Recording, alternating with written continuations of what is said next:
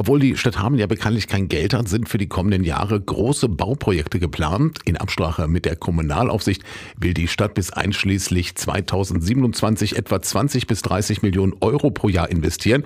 Und um diesen Zielkorridor zu erreichen, hat die Verwaltung jetzt eine entsprechende Prioritätenliste erstellt und im Ausschuss für Stadtentwicklung vorgestellt. Welche Projekte danach in den kommenden vier Jahren realisiert bzw. begonnen werden sollen, erläutert die Leiterin des Fachbereichs Plan und Bauen Sonja Fricke. Dieses Jahr sich ja aktuell schon größere Projekte wie die Kita Nord, die Feuerwehr Tündern oder auch das Hochzeitshaus in der Umsetzung.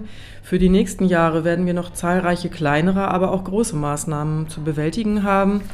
Hier kann ich beispielhaft nennen die Neubauten der Feuerwehrhäuser in den Ortschaften. In der nächsten Reihenfolge werden dran sein Kleinberkel, Halvesdorf und Rosen. Andere Ortschaften werden daraufhin noch folgen. An der Bassberg-Schule und der Nils-Tensen-Schule steht die Umsetzung der Gesamtsanierung sowie die Erweiterung der Räume für die Ganztagsbetreuung an. Das gleiche Thema werden wir auch noch an der Grundschule Afferde ergänzen.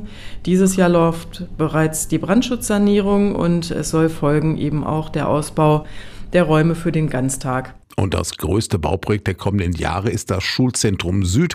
Der Bau wird mit Abstand größte Investitionen, die die Stadt bisher getätigt hat. Voraussichtlich wird das Schulzentrum Süd mehr als doppelt so teuer wie das Schulzentrum Nord, das rund 33 Millionen Euro gekostet hat. Aktuell laufen hier gerade die Vorbereitungen zur Auslobung des Vergabeverfahrens mit einem integrierten Architektenwettbewerb, um daraufhin den Generalplaner für das Projekt beauftragen zu können.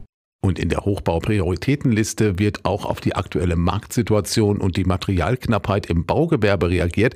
Die Kostenberechnungen werden angepasst. Wir kalkulieren rein vorsorglich mit 15 Prozent einkalkulierter Kostensteigerung pro Jahr.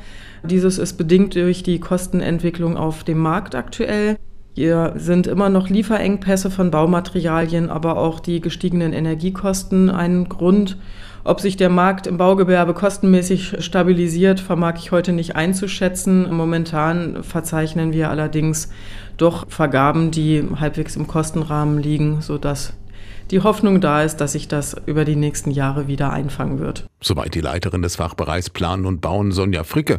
Zugestimmt haben die Mitglieder des Stadtentwicklungsausschusses dem Plan und der Verwaltung allerdings noch nicht. Es gibt noch Beratungsbedarf, sagt der stellvertretende SPD-Fraktionsvorsitzende Björn Lönnecker. Ja, wir haben ja noch Haushaltsberatungen aktuell und einige Projekte haben wir aus der Liste nochmal gezielt angesprochen, wo uns teilweise noch Konzepte gar nicht vorgelegt worden sind und von daher müssen wir da sicherlich auch nochmal mit der Verwaltung ins Gespräch gehen und müssen auch sicherlich in diesem Jahr nochmal genauer hingucken als bei den letzten Hochbauprioritätenlisten hinsichtlich des defizitären Haushalts der Stadt.